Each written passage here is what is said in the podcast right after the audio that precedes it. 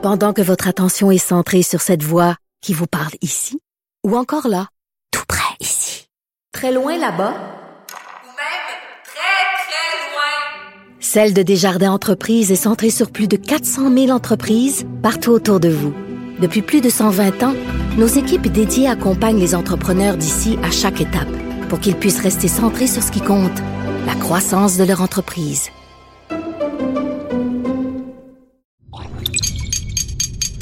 Cube Radio. Cher public, nous vous invitons à prendre place confortablement et à fermer la sonnerie de votre téléphone cellulaire.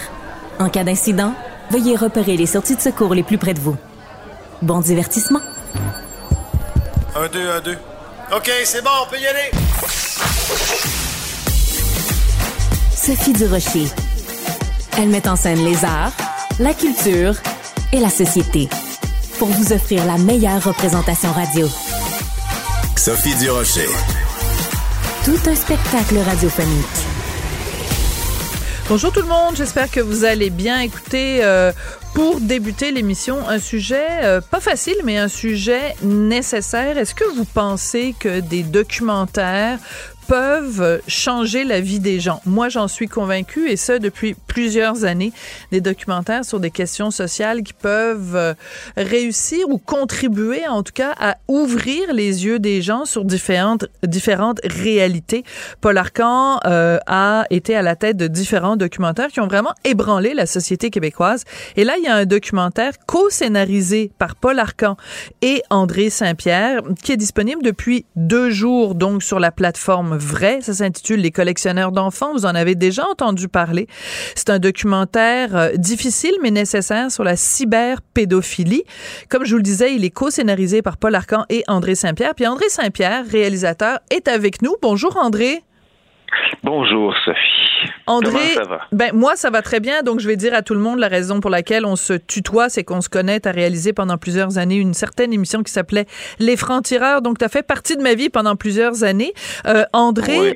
Euh, tu es un réalisateur absolument extraordinaire. Est-ce que tu dirais que dans ta carrière, euh, euh, réaliser, co-scénariser les collectionneurs d'enfants qui parlent de cyberpédophilie, est-ce que c'est euh, ton travail le plus difficile, le plus pénible, le sujet le plus délicat? C'était effectivement très délicat parce que euh, c'est sûr que c'est de côtoyer toute une faune, euh, toute une faune là euh, qui est pas qui, est pas facile, qui est pas qui est pas évidente. Il y, a, il y avait aussi une question de respect des victimes, mais je te dirais que entre autres dans le troisième épisode, on est dans une cuisine de, de, de Maisonneuve avec deux, deux criminels là, qui, qui sont sortis de prison récemment et tout ça. Et on était avec Paul. Et euh, honnêtement, je peux te dire que je pense que c'était la cuisine la plus triste du monde entier là, à ce moment-là, tu sais, qu'on on- à, à filmer. Mais ce sont des humains. Ce sont euh, et, et ça, je me suis battu. euh, Je me suis battu en compagnie de Paul pour qu'on puisse garder le plus possible leur image et leur voix. Parce que ce sont des humains, ce sont pas. Euh, tu sais, souvent quand on parle de ce sujet-là, ce que je déplorais, c'est que c'est souvent des, des gens filmés en ombre chinoise avec des voix robotisées et tout ça. Ouais. Et on pense qu'on va les reconnaître comme ça, mais ils sont pas comme ça. Hein? Ils sont pas comme ça. Ce sont, euh, c'est, le voisin, c'est le, le, le, le- c'est le, parfois c'est le professeur d'université, c'est l'étudiant, c'est, euh, c'est, euh, c'est, euh, en fait, ça touche toutes les catégories de population, des, des gens donc souvent qu'on côtoie sans le savoir. Ouais. Donc, je comprends l'idée. L'idée, c'est de dire si on leur conserve leur visage humain, quelqu'un qui regarde ça va pouvoir. ça rend la chose plus réelle d'une certaine façon. En même temps. André, est-ce que le danger, justement, en conservant leur côté humain, c'est qu'on oublie que ce sont des monstres? Ah, écoute, c'est sûr que Paul Arcan étant celui qu'il est, je veux dire, il n'y a aucune euh, question difficile qui est épargnée, qui leur est épargnée. Tu comprends? Mais en plus, Paul, euh, comme plusieurs, là, mais Paul particulièrement, a ce détecteur là, de mensonges là, intégré Le bullshit, disons-le. le détecteur de bullshit intégré qui fait que les, les gens se sentent pas mal obligés de dire la vérité. Donc, il y a des choses qui sont pas à leur avantage. Il y a des choses que tu te demandes même pourquoi pourquoi est-ce qu'ils ont accepté euh, Je pense qu'en partie, c'est parce que leur vie à l'extérieur devient assez infernale, euh, parce que c'est un crime, c'est un crime qui a pas de c'est un crime dont, euh, dont, dont, tout le monde se rappelle et qui a très peu, il n'y a, a, pas d'échappatoire. Alors, et surtout situé à l'extérieur de Montréal, situé en région, là, et, et que le journal local a parlé de toi abondamment, là, euh, je peux te dire que euh, il y a pas de, la porte de sortie n'est pas facile à trouver. Ouais. En même temps, c'est très, c'est très intéressant la discussion qu'on a parce que c'est toute cette question-là de savoir, surtout quand on réalise un documentaire, euh, on est toujours dans cette dialectique-là. On est toujours en train de se demander, euh, en donnant la parole à ces gens-là, est-ce qu'on banalise leurs gestes, est-ce qu'on les, est-ce qu'on, est-ce qu'on les minimise? En même temps, ils ont aussi le droit de parler. Puis il faut les entendre parler. Je pense à un moment donné dans le documentaire où euh, vous interviewez un monsieur qui a, a consommé de la pornographie juvénile. Il s'est fait pogner par la police. Il est allé en prison, il est sorti de prison et à toutes ces étapes-là, sa femme est restée à ses côtés. Et vous faites une entrevue avec le monsieur, puis à un moment donné, la femme arrive. Et je me disais, vous avez dû sûrement, toi et Paul, vous poser la question, comment elle fait? Comment elle fait pour rester avec ce gars-là? Écoute, euh, la question est posée et euh, je dire, après, ce sont des, questions de, couple hein, qu'il faut euh, qu'il faut réussir à résoudre. Et il semble que selon euh, selon les SPVM, en tout cas les policiers qu'on a côtoyés, c'est très fréquent. Ce serait la moitié à peu près des, des conjointes là, qui, qui resteraient auprès de leur euh, de leur conjoint là, même dans des cas de même dans des cas où il y aurait des, des preuves de consommation de, de pornographie juvénile. Évidemment, tu sais, c'est un, c'est un crime, Sophie, tu sais, qui est multiforme. Hein? Euh, c'est une, d'abord, c'est une, d'abord, déjà, quand on parle de pornographie juvénile, euh, ça fait sourciller des gens. C'est comme si on, on s'imagine là, que les enfants deviennent des acteurs dans Mais des oui. films porno. Alors, c'est, c'est, on parle, on parle dans certains milieux surtout de, euh, de, de- d'agression d'enfants filmés. Ben oui, c'est Euh, plus juste comme terme d'ailleurs. Ben c'est ça. Agression d'enfants filmés, mais c'est bon. Il y a les enfants très très jeunes. Il y a les parents qui malheureusement mettent ça en scène avec leurs propres enfants. Euh, il y a de l'autodivulgation qui devient aussi du matériel de pornographie juvénile. Hein. Quand un enfant là, de 7, 8, 9 ans qui est un peu laissé sans surveillance puis qui décide de se mettre sur TikTok et de s'exhiber parce qu'il est encouragé par quelqu'un qu'il connaît pas ou euh, par un, des différents concours de circonstances. Ensuite, il y a les adolescents, le sextage, euh, les, les, euh, les, euh, le, rançonnage par, te- par texto, euh, où tu mets le, le doigt dans l'engrenage. C'est une criminalité.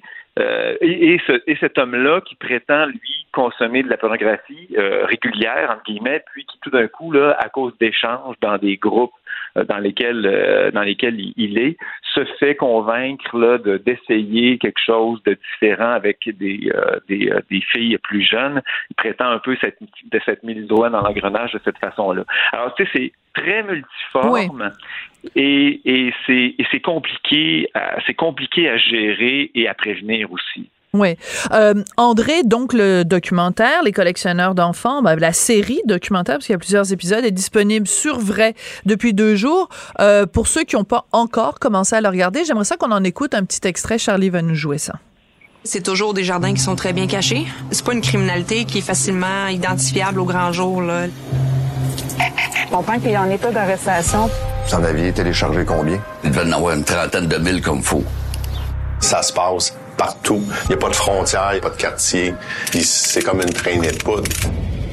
C'est une orientation sexuelle que j'ai pas choisie. 11 years old, boys watch porn.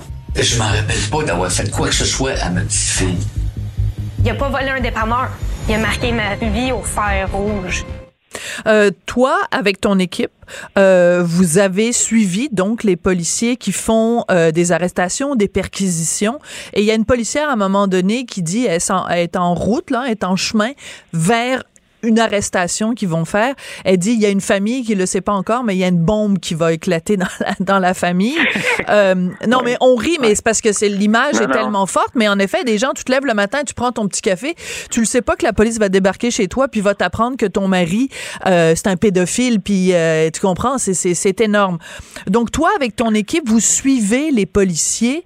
Euh, Qu'est-ce qui se passe dans ta tête, à toi, dans la tête de ton équipe, quand vous, vous savez, là, quelque chose que les gens de l'autre côté de la porte ne savent pas? Oui. Ben, évidemment, là, euh, les préoccupations sont, Sophie, tu comprendras comme tu as été et tu es encore associé de près euh, à l'audiovisuel, puis à des tournages et tout ça. T'espères simplement d'être au bon endroit au bon moment pour capter ce qu'il y a à capter, euh, que tout fonctionne, que les micros fonctionnent. Tu veux évidemment pas être dans les jambes des, des, des policières là, qui font ça parce qu'il y avait évidemment des enjeux légaux importants. C'est-à-dire qu'on avait le droit de conserver le son, mais on peut pas entrer dans les appartements, on peut pas entrer dans les maisons Intéressant. D'accord. parce que c'est ça devient de la divulgation de preuves et c'est pour ça qu'on devait rester à l'extérieur. Maintenant, dans les documentaires, ça devient compliqué de de- de- d'identifier des quartiers, d'identifier des personnes. Il y a la présomption d'innocence et tout ça. Donc, euh, c'est des euh, c'est des, en- des enjeux légaux qu'il faut toujours avoir en tête. Et donc il faut que tu euh, d'abord tu sais que là il y a une famille qui va être détruite là que ça s'en vient. Euh, il y a un avant et un après euh, une perquisition semblable. Et donc tu sais que tu vas assister à quelque chose de désagréable. Puis les policières qui sont là ne sont pas insensibles non plus au fait qu'il y a des victimes collatérales à ce type de, de, de- à ce type de criminalité là parce que ce sont des justement des jardins bien cachés hein, dans ce dans ce cas-là dans cette perquisition là je veux dire, il y avait des ordinateurs cachés un peu partout dans la maison euh, et donc euh, là tout d'un coup le, le, le voile se lève sur quelqu'un que tu croyais connaître très bien et avec qui donc tu euh, tu partageais la vie. T'imagines-tu? Tu sais c'est c'est un euh, c'est une douche d'eau froide c'est une claque incroyable. Alors euh, on essaie de rendre euh, compte de ça de plus euh, d'une manière un peu quand même euh, pas je dirais pas neutre mais avec une certaine humilité aussi. C'est pas le moment de faire de faire juste un film d'espionnage là. Il faut il faut y aller puis il faut être conscient du deuil que certaines personnes vont vivre mais c'est important il faut les arrêter il faut faire cette prévention là les chiffres sont trop alarmants pour qu'on euh, pour qu'on reste les bras, les bras cro- croisés. Puis c'est ça qu'on voulait faire dans la série aussi. C'est ce wake up call là Si Absolument. vous avez des enfants vous avez des enfants qui ont des ordinateurs qui se baladent et tout ça, avec des, des, téléphones portables et tout ça. Les agresseurs, parfois, sont au bout de la connexion Internet. là. Ouais. Euh, Il y a une policière, à un moment donné, on lui demande euh, pourquoi vous avez décidé de, d'aller travailler dans cette unité-là, là, sur la pornographie ju- juvénile. Puis elle a dit, ben moi, quand j'ai commencé comme policière, je voulais faire un métier où je savais que j'allais faire une différence, où mon travail aurait vraiment un impact. Est-ce que je peux te poser la même question? Euh, est-ce que tu as fait ce documentaire-là avec Paul Arcan parce que toi aussi, tu veux avoir un impact et changer des choses? Ah oui, tu as raison. Écoute, c'est une euh, c'est une responsabilité que je partage aussi avec Alex Gagnon, Maude Paquette à la recherche, avec Mathieu David Crépin, directeur photo, François François Lamarche au montage. On veut produire il n'y aura pas 56 séries sur ce phénomène-là. On veut faire la meilleure, on veut faire la plus percutante, on veut encourager des changements. On veut que, si tu veux, euh, par exemple, les, euh, les gens qui, qui ont les serveurs, là, les, gens qui ont les, euh, les hébergeurs de sites Internet, on veut qu'ils puissent se responsabiliser. On veut des changements au niveau de certaines lois. On veut aussi alerter les parents. Donc, c'est sûr que euh, on le fait sérieusement. On le fait sérieusement. On le fait avec un, agenda en tête, carrément, c'est sûr. Alors, euh, il y a beaucoup de propos évidemment très choquants. Ça va peut-être te paraître anodin, mais moi, il y a une phrase qui m'est que je n'arrive pas à me sortir de la tête, c'est justement cette dame-là qui est restée avec son mari qui a été arrêté, qui est allé en prison pour euh, euh, pornographie juvénile. Puis elle dit, ben ça a quand même un impact sur le reste de la famille. Elle dit, ben nous, on n'a plus le droit d'avoir accès à Internet. Elle dit, moi, je peux plus regarder mes séries sur Netflix. J'écoutais ça, André, je me disais, attends deux secondes, là. T'as des enfants qui ont été violés, t'as des enfants qui ont été agressés, qui sont marqués à vie. Puis toi, tu me dis, je peux plus regarder Netflix. J'avais envie de vomir, André. Ouais. Euh, écoute, après, ce sont les répercussions. D'abord, euh, faut, faut aussi dire qu'elle a elle s'est demandé, elle a fait le tour des, de ses enfants, elle a demandé à ses enfants, elle a demandé euh, aux amis de ses enfants si jamais le père avait fait quelque chose. Euh, mais je pense qu'il s'agit là de répercussions qu'on peut pas imaginer dans la vie de tous les jours. C'est pour ça que je te dis que quand un événement comme ça arrive, euh, Sophie, c'est il y a un avant et un après. Ben, c'est sûr. que là, tout d'un coup, il y a plus de, il y a, plus rien n'est anodin. Euh, le conjoint ouvre sa tablette, a son téléphone portable dans les mains, parce que ça aussi, c'est un autre, un autre truc, hein, c'est-à-dire que c'est plus facile de dissimuler de son conjoint avec un téléphone portable. Alors, il y a beaucoup de ces cas-là aussi où euh, justement le chum, le conjoint, euh, tout d'un coup euh, disparaît un peu avec son téléphone. Et, un téléphone, c'est beaucoup beaucoup plus facile à, cacher qu'un ordinateur avec un gros écran et tout ça qui est immobilisé sur un bureau. Tu vois? Donc, il y a tout ça aussi qui, est, abordé parce que la troisième personne qu'on qu'on perquisitionne dans le dernier épisode, tu, souviens peut-être. Oui. C'est son téléphone qui lui a été saisi dans les mains. Et, euh, et euh, tu vois, ça, c'est un autre canal malheureusement de diffusion de ces images-là qu'il faut euh, qu'il faut surveiller. Absolument. En tout cas, merci à toi, merci à toute l'équipe, merci à Paul Arcan pour ce, cette série documentaire, Les collectionneurs d'enfants. Euh, c'est fait avec beaucoup de, de, de, de, pudeur par rapport aux victimes euh, et en même temps, on le reçoit en pleine face là quand on est parent d'enfants. Mais juste comme citoyen, c'est très dur, mais nécessaire. Donc, j'encourage tout le monde à aller regarder ça sur la plateforme Vrai. Merci beaucoup, André Saint-Pierre, réalisateur, co-scénariste. Merci Sophie de m'avoir reçu et c'est toujours agréable de te parler. T'es gentil. Merci André. Sophie Durocher. Divertissante. Elle sait comment se donner en spectacle pour vous offrir la meilleure représentation. Depuis quelques jours, euh, depuis euh, même presque une semaine, euh, on ne parle au Québec que d'intimidation. Pourquoi? Parce que ben, vous êtes évidemment au courant à cause de ce qui se passe, ce qui s'est passé à l'émission de télé-réalité Occupation Double. J'avais envie bien sûr de parler un petit peu d'occupation double, mais surtout de parler de, du phénomène en soi de l'intimidation. Et quelle meilleure personne pour en parler que Jasmin Roy, fondateur et président de la Fondation Jasmin Roy. Bonjour Jasmin. Bonjour Sophie. Je veux lire euh, pour euh, nos auditeurs le mandat de ta fondation, le mandat de sensibiliser, d'éduquer, de soutenir et de contribuer à la recherche de solutions durables aux problèmes de violence, de discrimination et d'intimidation dans tous les milieux de vie. Euh, dans quelle mesure, quand il y a des cas d'intimidation dans une télé-réalité, que ce soit celle-là ou une autre, dans quelle mesure ça a un impact auprès de la population? Ben, ça, ça, a un grand impact. Euh, moi, je trouve, tu sais, j'ai pas écouté les émissions, donc je peux pas trop commenter ce qui s'est passé parce que j'ai pas, j'ai vraiment pas eu le temps d'écouter. Mais il y a une chose qu'il faut comprendre, c'est que l'intimidation dans nos sociétés, ça existe surtout à cause des témoins silencieux. Euh, si on regarde dans les milieux éducatifs, là, 9 fois sur 10, 10 c'est fait devant des témoins. Donc, ce qui arrive ici avec une télé-réalité, c'est que Bon, il y a des gens qui ont eu des comportements inadéquats. Il n'y a pas eu des arrêts d'agir aussitôt que les comportements se sont manifestés. Et ce que ça fait, c'est que ça s'est retrouvé à la télévision. Donc, tout le monde est responsable, parce que là, on va hmm. mettre le blâme sur les jeunes garçons. Mais c'est qui qui a eu la décision, qui a pris la décision de mettre ça à la télévision? C'est la maison de production et le diffuseur. Donc, ils sont tous responsables de ce qui arrive présentement.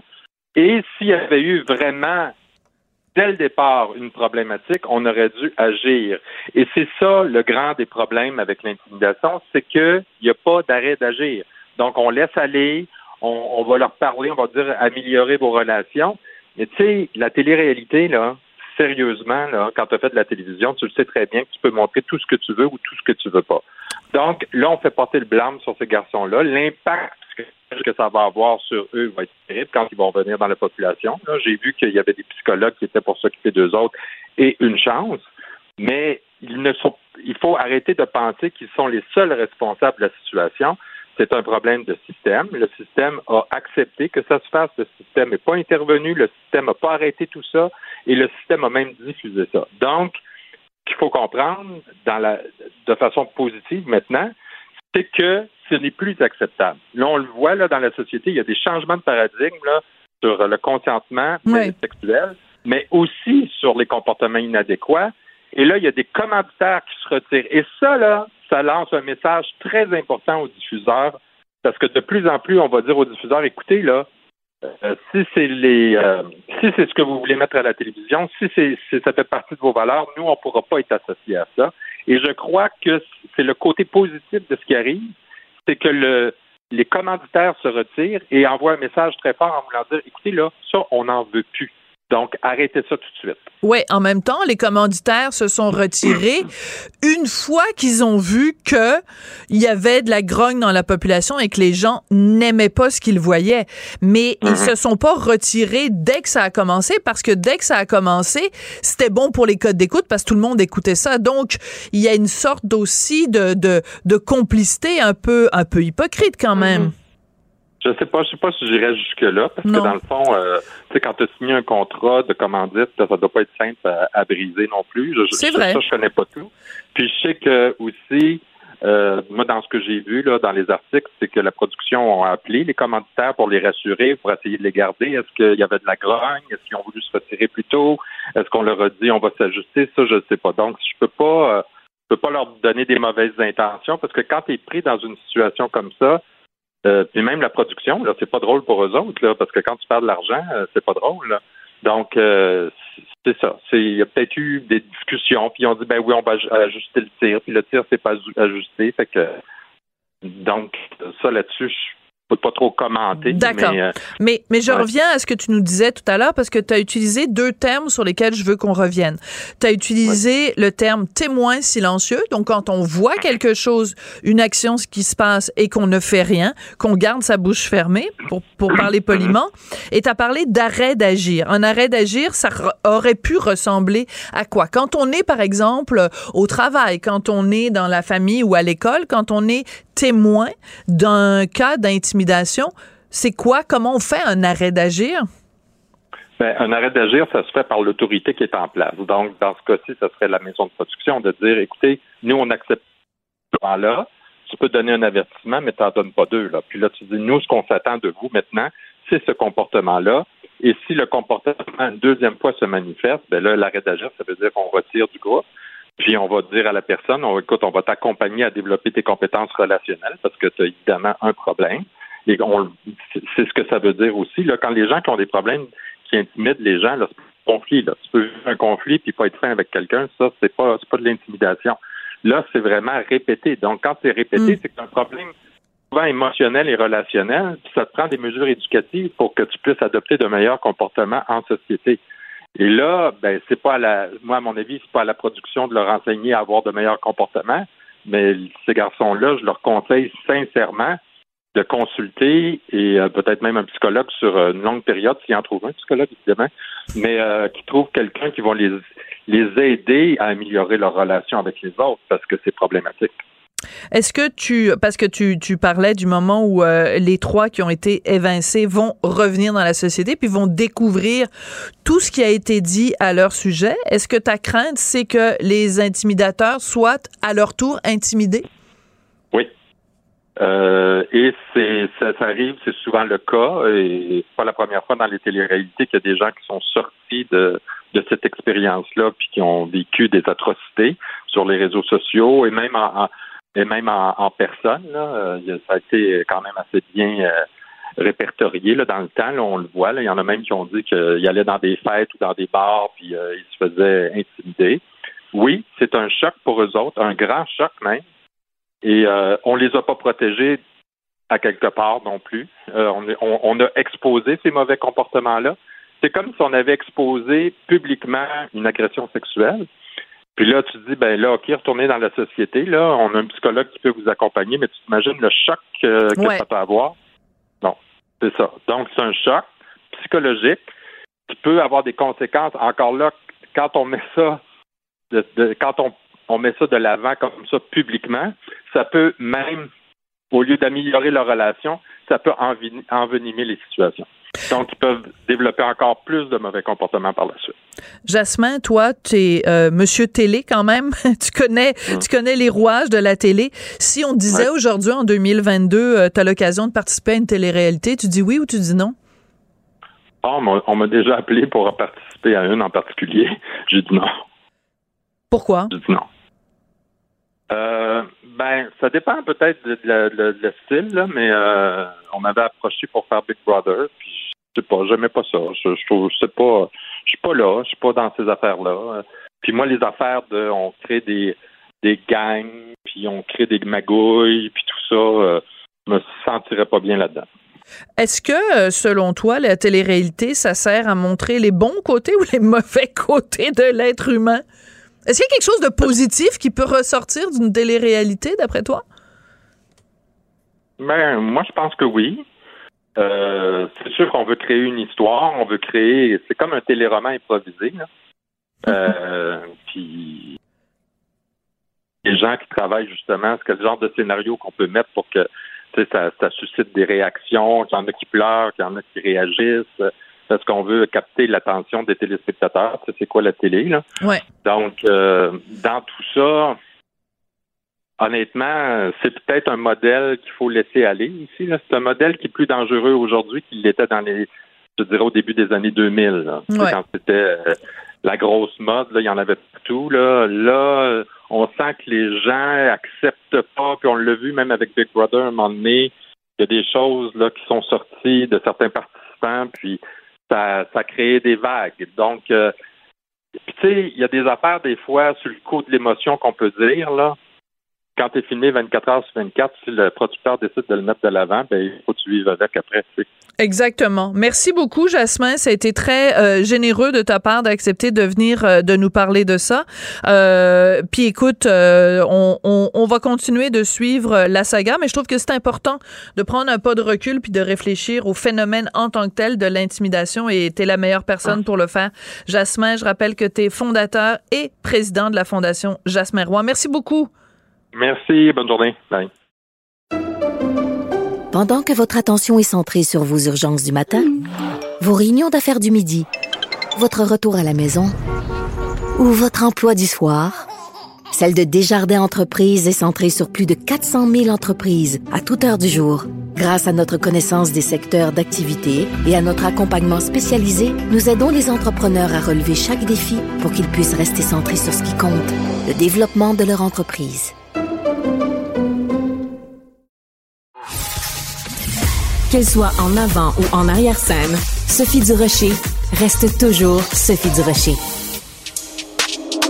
C'est tout en anglais. Sophie Durocher. C'est toi qui as tiré la sonnette d'alarme? Le Québécois moyen était Guy Nantel. euh, quelqu'un qui subissait et qui se disait je ferme ma gueule parce que je veux pas perdre ma job. La rencontre. Cet asservissement, cette servitude volontaire. C'est quelqu'un qui va dire par exemple moi j'étais allé à l'urgence là, j'ai attendu 6 heures, OK? La rencontre. Nantel. Durocher.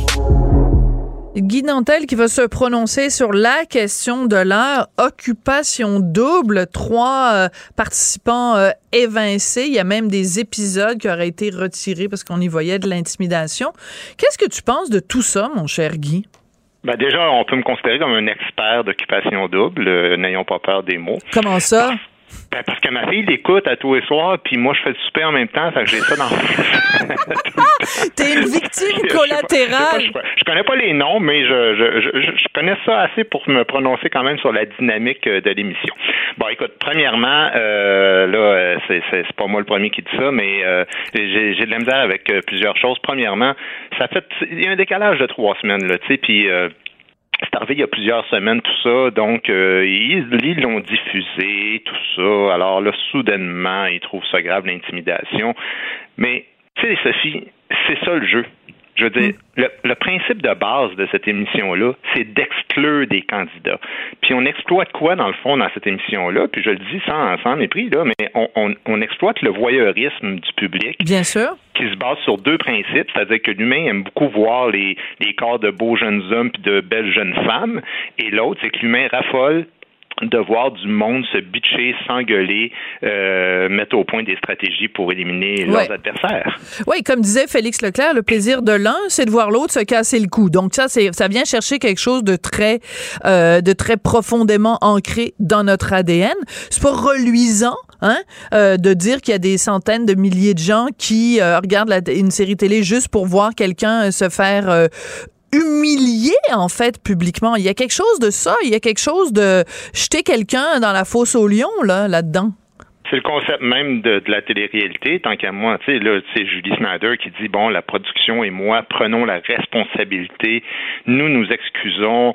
C'est le moment d'avoir un constat commun sur cet enjeu de société. Tu sais, Julie, si t'es sincère, arrête de faire de la télé-réalité parce que il y a ça dans toutes les télé-réalités. Puis, tu sais, Occupation double, moi, j'ai entendu souvent, là, vraiment des trucs. Euh, t'es un trou de cul ou euh, t'es une vieille tache de marde ou t'es un cave ou des trucs comme ça. Je veux dire, ce, ce genre de show-là comporte pas juste un langage, mais une attitude, de toute façon, dès le départ, euh, qui, qui, fait appel à ce que les gens appellent faussement de la violence psychologique, tant qu'à moi, parce que je dis faussement, je viens de le dire de, tantôt, c'est ça le jeu si dans la vie, tu as, quatre colocs, puis il y en a trois qui font tout leur possible pour n'intimider un, puis le faire euh, sortir de l'appartement, là, on a un cas d'intimidation de, puis de, de, violence psychologique. Mais je veux dire, là, c'est ça l'idée, c'est qu'il y en a un qui sac son camp chez eux, puis tu veux pas que ce soit toi. Fait que, tu sais, c'est un peu comme la boxe. Moi, euh, je veux dire, euh, le monde se donne pas de coups de poing dans la vraie vie, mais là, si c'est ça dans le ring, puis qu'après ça, tu fais, écoute, il est temps qu'on ait un constat sur la violence, ben là, c'est ça, la boxe. Oui, d'accord. Ah, c'est un bon parallèle, puis en même temps, euh, il y a quand même, dans la boxe, quand tu... C'est quand même des athlètes, c'est des gens qui ont un... Je veux dire, là, c'est, excuse-moi, c'est des géraniums, là. Mais tu sais, moi, sérieusement, je te parle de ça. Euh, je peux comprendre là que ça fait du bien à certaines personnes de se mettre le cerveau à off à la fin de leur journée. Puis euh, c'est même pas un jugement, euh, c'est un constat. C'est-à-dire que je, regarde comment ça marche, puis sur quel sur quel bouton ça appuie. Mais c'est juste que tu sais, quand je vois les commanditaires faire des hypocrites là, ça fait des années qu'ils annoncent les mêmes affaires. Puis là, on, on est mécontent du climat toxique qu'il y a dans la maison des gars. Ben oui, voyons donc. De toute façon, il n'y a rien de plus menteur puis opportuniste qu'un commanditaire. Excuse-moi, mais on sait comment ça marche. Là, si c'est plus payant d'être associé à toi, ils vont s'associer à toi. Puis si soudainement ça devient plus payant de, se dissocier de toi et surtout de le faire savoir par communiqué de presse pour dire hey, vous savez, nous autres, on a des principes. une compagnie, ça n'a pas de principe. Ça a un principe, c'est de faire de l'argent. Oui, oui, tout à fait. Puis euh, de toute façon, il y a beaucoup de euh, signalement de vertu là-dedans. On est beaucoup dans une époque aussi de signalement de vertu où chacun doit laver plus blanc que, que, que le voisin en disant non, non, ça a été moi le premier qui a, dit que je me distanciais. Non, non, c'est moi. Ben je veux ben dire, il y a comme une surenchère. Exactement. Il y a comme un petit concours. Écoute, moi, je l'ai dit. Nous l'avons dit 24 heures avant notre concurrent. Puis là, soudainement, là, je veux dire, ça fait des années que, que ça existe, puis c'est comme ça. Puis là, soudainement, en l'espace de 24 heures, les dominos tombent, puis tout le monde se met à allumer que ah, c'est c'est ça le jeu, tu sais. Euh, alors euh, ça, ça, me fait ça me fait bien rigoler. Puis tu sais, il y a même des, des exemples, tant qu'à moi, de toxicité. Puis je déteste ces mots-là en passant. J'utilise ça parce que c'est c'est les termes qu'ils utilisent là, mais de la toxicité organisée par la production. Cette semaine, il y avait un jeu qui s'appelait Drapeau rouge. Fait que là, il donne un drapeau rouge à chacune des filles. Et là, il pose des questions comme c'est qui le gars euh, le plus malpropre, c'est qui le plus courageux de la gang, puis là, il faut qu'il écrive les noms des gars dessus, tu sais.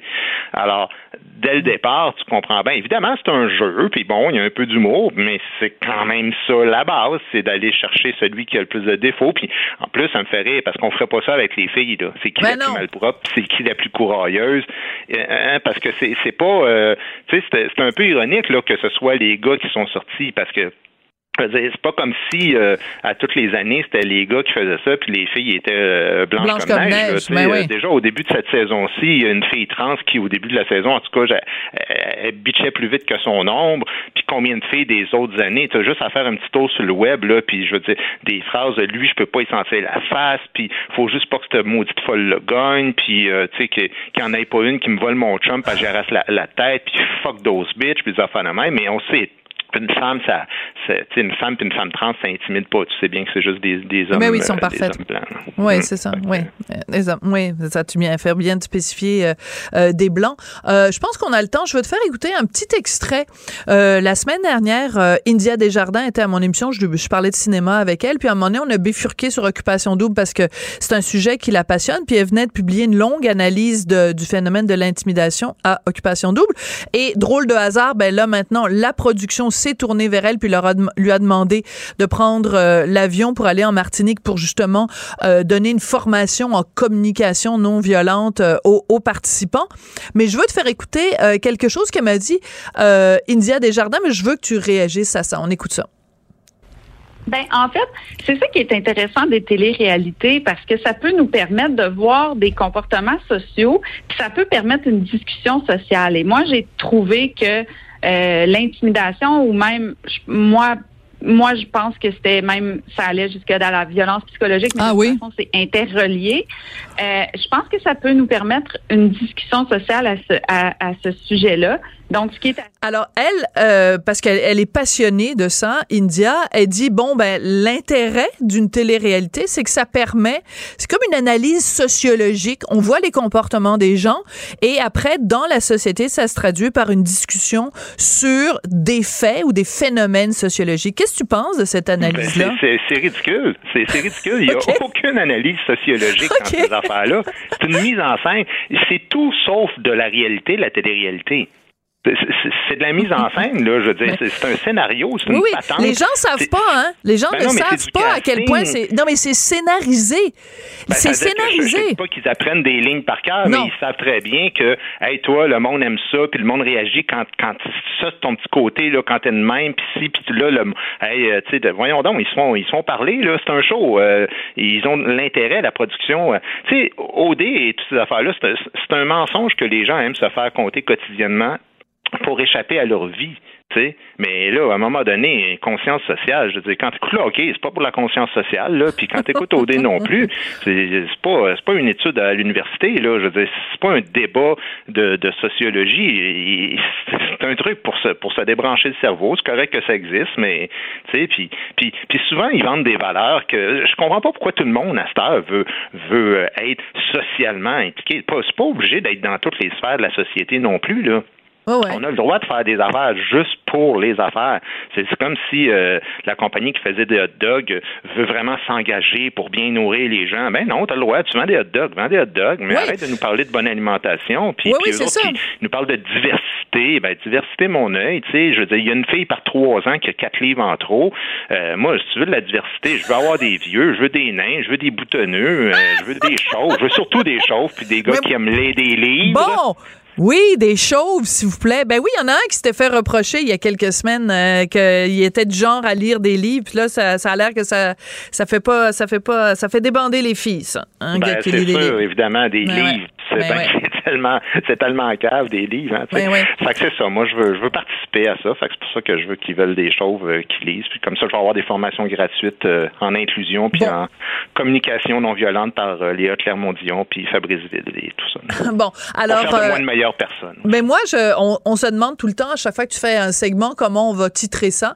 Alors, euh, Guy Nantel veut qu'on accepte les chauves à OD et il est prêt à poser sa candidature. On fait, on fait ça comme ça? Oh, OK. Bon, c'est parfait. Bon. Merci, à la prochaine chicane. Ouais, c'est ça. Ça marche. Bon, ben, à demain. Pendant que votre attention est centrée sur cette voix qui vous parle ici, ou encore là, tout près ici, très loin là-bas, Ou même très, très loin. Celle de Desjardins Entreprises est centrée sur plus de 400 000 entreprises partout autour de vous. Depuis plus de 120 ans, nos équipes dédiées accompagnent les entrepreneurs d'ici à chaque étape pour qu'ils puissent rester centrés sur ce qui compte, la croissance de leur entreprise.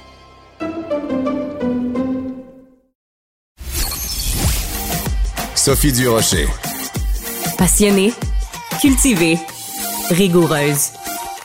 Elle n'est jamais à court d'arguments. Pour savoir et comprendre, Sophie Durocher. Vous pouvez en ce moment regarder euh, sur euh, le site de RDI euh, une série qui est diffusée donc euh, en direct le jeudi soir à 20h. C'est extrêmement intéressant. Ça s'intitule euh, Une police avant-gardiste et ça nous parle bien sûr de ce projet dont vous avez beaucoup entendu parler du service de police de l'agglomération de Longueuil avec son chef bien connu, Fadi Daguerre. Une façon de réinventer la police, de faire le travail de policier de façon différente. Et j'ai regardé une partie de la série, une grande partie. J'avais vraiment envie de parler avec les gens qui sont sur le terrain et qui justement essayent de réinventer cette nouvelle police. Alors j'ai avec moi en studio Gino Yannon, qui est inspecteur au service de, à la communauté du service de police de l'agglomération de Longueuil. Votre titre est tellement long. Ben mais oui. Gino. Hein? Gino, ça va être Gino. Ah, ça va être Gino ça. entre nous. Et j'ai également avec moi Gabriella euh, Coman, qui est PhD en socio, en, euh, so- socio-anthropologue, pardon, conseillère justement au SPAL. Bonjour à vous deux. Bonjour. Gino. Dans le documentaire, à un moment donné, on vous voit, euh, on vous entend. Il y a une réunion pour mettre sur pied là cette nouvelle façon de faire la police. Et puis vous, vous dites, et moi là, j'aurais le goût, euh, je vous entends parler, puis j'aurais le goût de sortir, aller faire un jogging, puis de prendre la table, puis pitcher la table, parce que ben j'ai des réserves par rapport à ce que vous avez envie de faire. J'ai trouvé ça très euh, transparent et généreux de votre part d'accepter qu'on voit ça dans le documentaire, parce que vous illustrez le fait que oui, des fois, quand on essaie de changer de la- des choses dans la police, il peut y avoir une réticence. Tout à fait. Vous savez, c'est ça la beauté, je pense, du docu-série Police avant-gardiste, c'est que on voit les choses et on n'a rien essayé de cacher. Oui, c'est important. Exact. Puis moi, dans mon bagage de, de policier du terrain, effectivement, ça a remis beaucoup de choses en question. Toute la nouvelle approche, la nouvelle vision vers laquelle on se dirige, l'adaptation à laquelle on doit faire face aujourd'hui en 2022. Donc, c'est sûr que ce choc de valeurs-là et de vision, euh, de vision du passé versus la vision d'aujourd'hui amène assurément à des réflexions. Et euh, c'est ce qui me fait réagir. Je suis quelqu'un comme ça, je suis quelqu'un euh, d'énergique, quelqu'un d'extraverti, mais je tenais à ce que les gens voient le, vrai côté et le vrai choc des idées, mais des mentalités qui s'entrecroisent vers la police ou de où on devrait aller aujourd'hui en 2022. Parce que dans n'importe quel organisme, quand on essaie de changer les choses, c'est sûr qu'il y a des réticences. Euh, Gabriella Common, vous, vous faites partie donc de, des, des spécialistes qui sont autour de la table. Parce que c'est ça l'idée de cette nouvelle police, ce qu'on appelle une police de c'est de travailler en réseau avec pas juste des policiers, mais plein d'intervenants sur le terrain. Euh, vous étiez réticente, vous, à participer à la série ou à participer à cette nouvelle euh, police-là, ou vous avez embarqué là-dedans les grands bras ouverts? Euh, D'une manière générale, euh, je suis un peu, un peu plus réticente par rapport à tout ce qui est médiatisation, parce que nous, on est plus derrière, on va dire, avec, euh, avec euh, euh, toutes les réflexions, les concepts, les discussions un peu plus théoriques peut-être, mais, euh, mais force est de constater qu'on a tous embarqué là-dedans, comme dans la philosophie et la mise en place de la philosophie de, de police de concertation.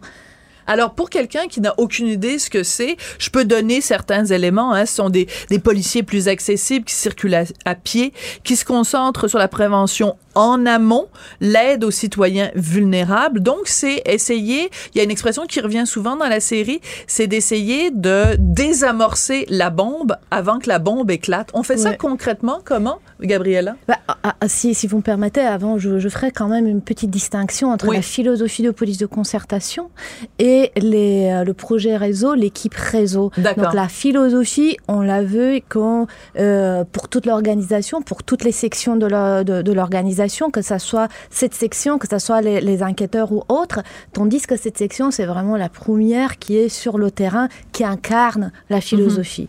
Pour revenir à votre question, comment on va le faire C'est vraiment penser. Premièrement, c'est avoir une, avoir une pensée un peu différente au niveau de l'intervention. On pense aux conséquences de nos actions pour les personnes et pour l'organisation et pour tout le monde.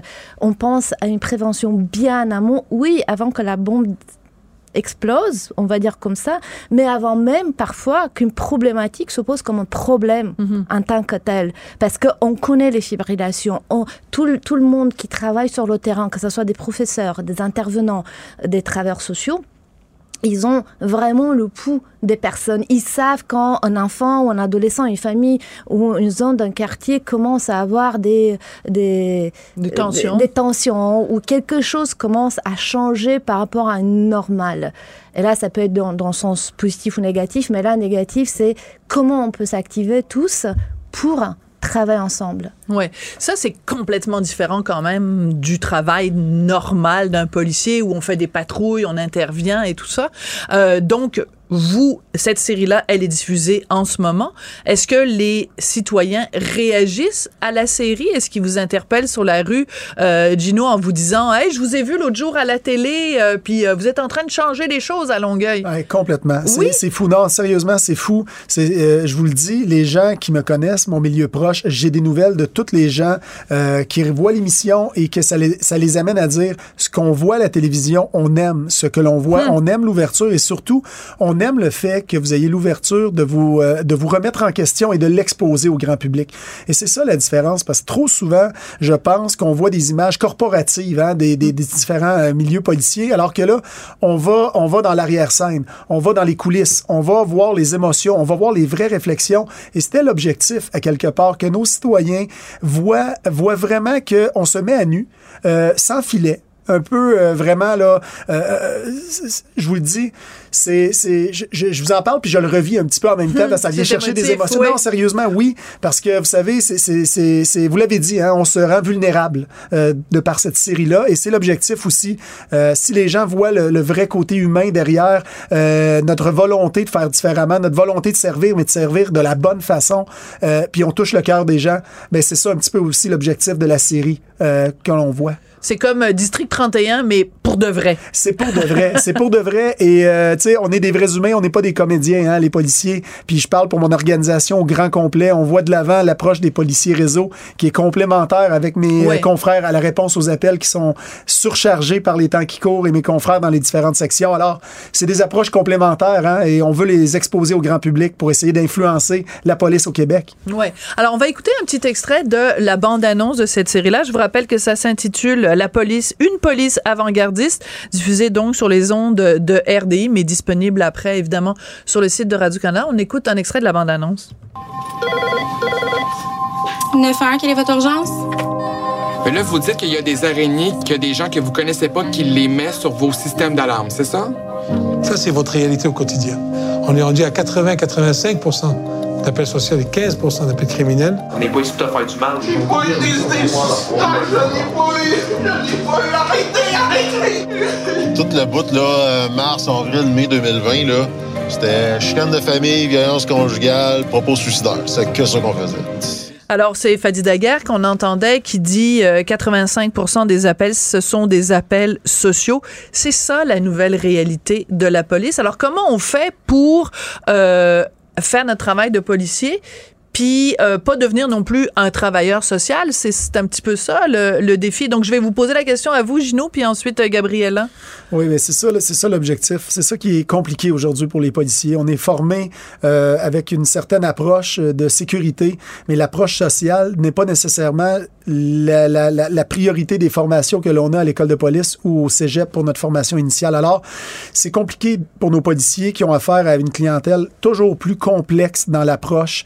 Et Dieu sait que les policiers sont scrutés à la loupe de par leurs approches. Quand, quand rien ne va, on fait le 911 et c'est les policiers qui débarquent avant tout autre partenaire vers lequel on doit diriger ces personnes-là. Alors, la pression, elle est énorme. La pression sociale, la pression des médias sociaux.